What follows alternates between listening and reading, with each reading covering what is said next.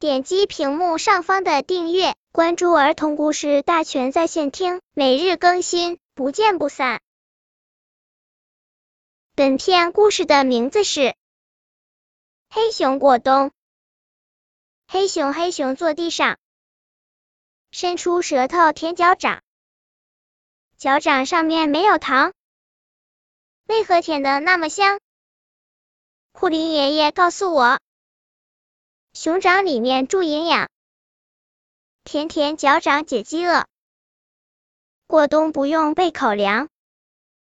小知识：冬眠的熊相当能睡，冬眠期一般从当年的十月持续到第二年的四月，这期间熊的心跳、新陈代谢速度都会下降，排泄物也会转化成蛋白质。但它一直处于半睡半醒的状态。熊在冬天也会饿，实在饿极了就会舔自己的掌，因为熊掌上有很厚的脂肪层，可以暂时缓解饥饿。本篇故事就到这里，希望的朋友可以点击屏幕上方的订阅，每日更新，不见不散。